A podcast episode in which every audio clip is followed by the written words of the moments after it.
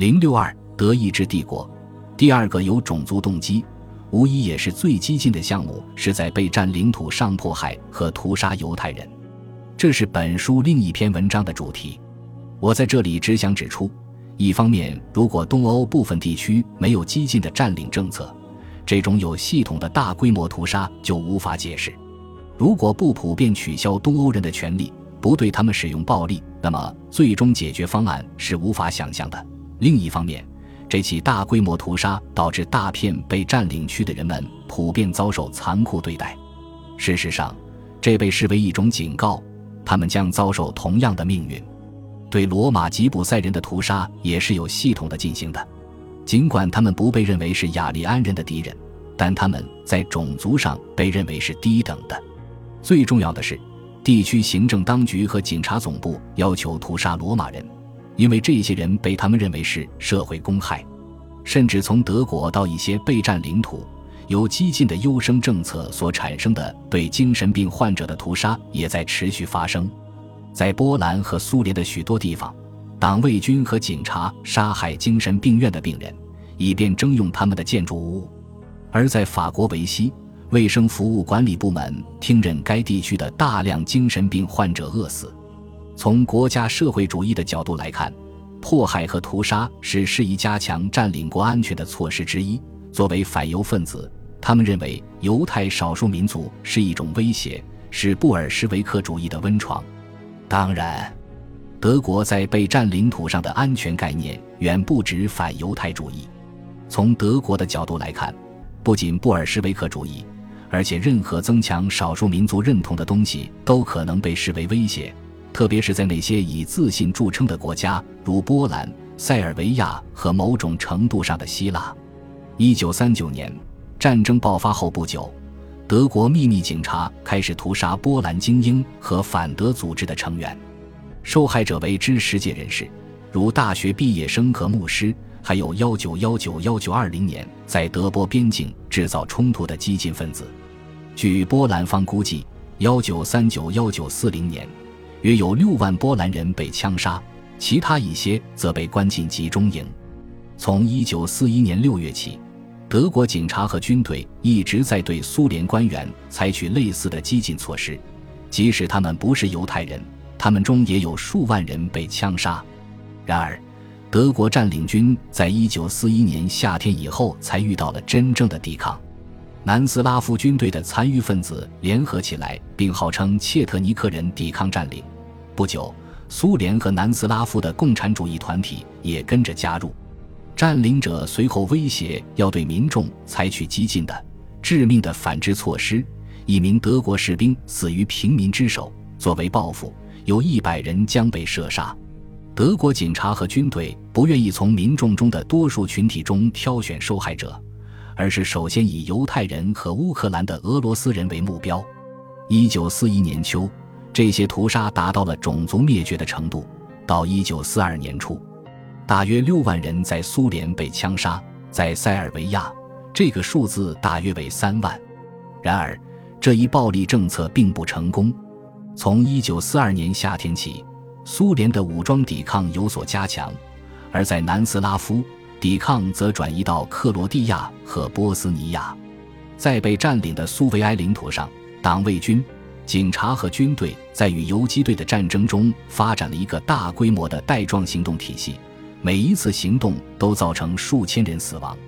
民众的总死亡人数接近五十万。从一九四二年底开始，随着抵抗运动的发展。德国占领者也扩大了暴力的使用范围，最初是在波兰地区，然后是在斯洛文尼亚和希腊。到一九四三年秋，对被占领的意大利也使用了暴力。最后，从一九四四年中期开始，甚至在法国也发生了一些隔离大屠杀。这种暴力在一九四四年八月华沙暴动期间达到可怕的高潮，几天里。德国党卫军和警察部队有计划的试图屠杀该市整个地区的居民，直到他们被控制住。尽管如此，仍有大约十六万居民死于暴动。在东南欧和西欧，这种使用极端暴力的做法在占领区的官僚阶层中引起强烈反对。事实上，许多人认为这种做法适得其反，因为它驱使民众加入抵抗运动。如果我们审视占领政策的基本要素及其执行情况，各领土之间的差异似乎就不那么明显了。研究一再强调占领区官僚主义的复杂性，甚至是混乱的性质，声称在各行政机构内部，各当局和个人之间的竞争是普遍存在的，就如同在帝国一样。诚然，这类冲突、关于责任和资源范围的争论，甚至关于个人虚荣心的争论不断出现，但在以下关键问题上仍然达成了广泛共识：确保占领。进行经济开发、屠杀犹太人和日耳曼化，不同部门之间甚至有着密切的合作。整个国家社会主义政权占领政策的核心参照点是元首阿道夫·希特勒。与第二次世界大战中的意大利或日本相比，德意志帝国并不拥有控制占领地的中央权力机构，只有各占领军的首脑在争先接近希特勒。尽管他不断的了解备战国家的发展概况，但他对这些问题的兴趣有限。中央帝国政府基本上被排除在这一领域之外，甚至没有任何实际权力干预波兰、法国或南斯拉夫事实上被吞并的领土。取而代之的是，来自边境地区的全国民主行动党高莱特统管这些地方，其在管理占领区方面往往具有双重职能。决定占领政策的中央当局是戈林的经济管理局、四年规划局以及希姆莱领导下的党卫军和警察组织。此外，还有劳工全权代表等特别专员，甚至外交部也可能影响占领政策。从结构上看，各占领当局之间有很大不同。在比利时和法国北部，以及塞尔维亚和希腊中部。或多或少地按照国际法建立了军事管理机构，这些名义上是国防军高级司令部的职权，但事实上，他们成立了自治的占领官僚机构。处在战争中的被占苏维埃领土的东半部，政府由军队指挥。在这种情况下，负责的陆军军需长没有制定独立的占领政策，尽管军事管理部门被认为是更传统。更少纳粹化的机构，但他们采取的剥削政策和镇压的方式与其文职对应部门类似。这样做的一个重要原因是，在军事管理部门内，文职人员主要负责占领政策。挪威、荷兰和被占领苏维埃领土西部的平民占领行政当局被称为帝国军需部。在波兰中部和南部，对应的部门称为中央政府。职务保留在帝国内部的高级国家安全行动党干部则在其中工作。这些文职行政机构的设立是违反国际法的，因为只有与德意志帝国接壤的领土才出于表面原因没有被公然吞并，而事实上他们已经被吞并。在政治上有利的地方，甚至可以保留本国政府。因此，一方面，丹麦的政治制度在占领期间基本上仍然存在。尽管有一个所谓的帝国全权代表置于其上，另一方面，为了达到占领目的，法国被分为三个地区：北部和大西洋海岸分别隶属于两个不同的军事行政区；法国中部和南部受控于一个独裁的法国政府，其官方所在地是温泉镇维希。尽管维希政府有一些行动自由，但他还得服从德国指示。在匈牙利。一九四四年，德国军队占领该国后，其政治制度也基本上得以保留。在荷兰、比利时、波西米亚、摩拉维亚、塞尔维亚和希腊等其他国家，当地国民政府享有的自治权明显减少。希特勒和德国占领军很少发动占领区本土法西斯运动，这一点令人惊讶。中央政府雇佣的是那些属于保守派和右翼民族主义圈子的人员，他们的德国上级相信，他们可以依靠这些人更加谨慎和高效地执行政策。只有在被占领的挪威，纳斯乔纳尔萨姆林才在1942年初接管了政权，就如同匈牙利的剑狮子党从1944年10月起接管几个月一样，在警察和地方政府中。通常有更多的法西斯分子来自当地民众中。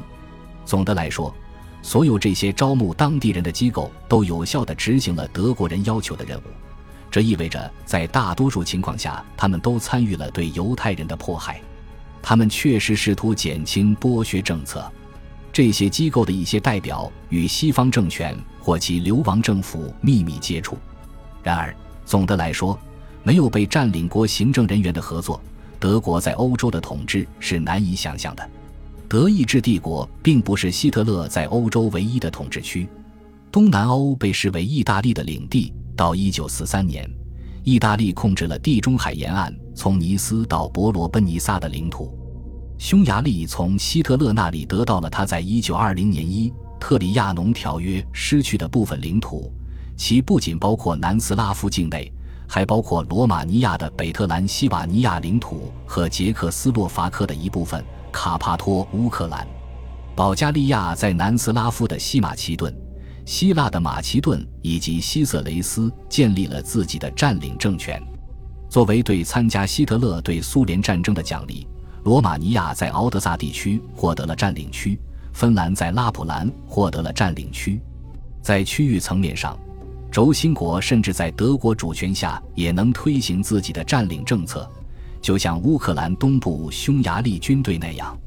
一方面，另一些轴心国得益于被希特勒占领的欧洲。凶残地追求自己的压制政策。另一方面，由于轴心伙伴之间潜在的紧张关系，希特勒也可以占据一个舒适的裁判位置。恭喜你又听完三集，欢迎点赞、留言、关注主播，主页有更多精彩内容。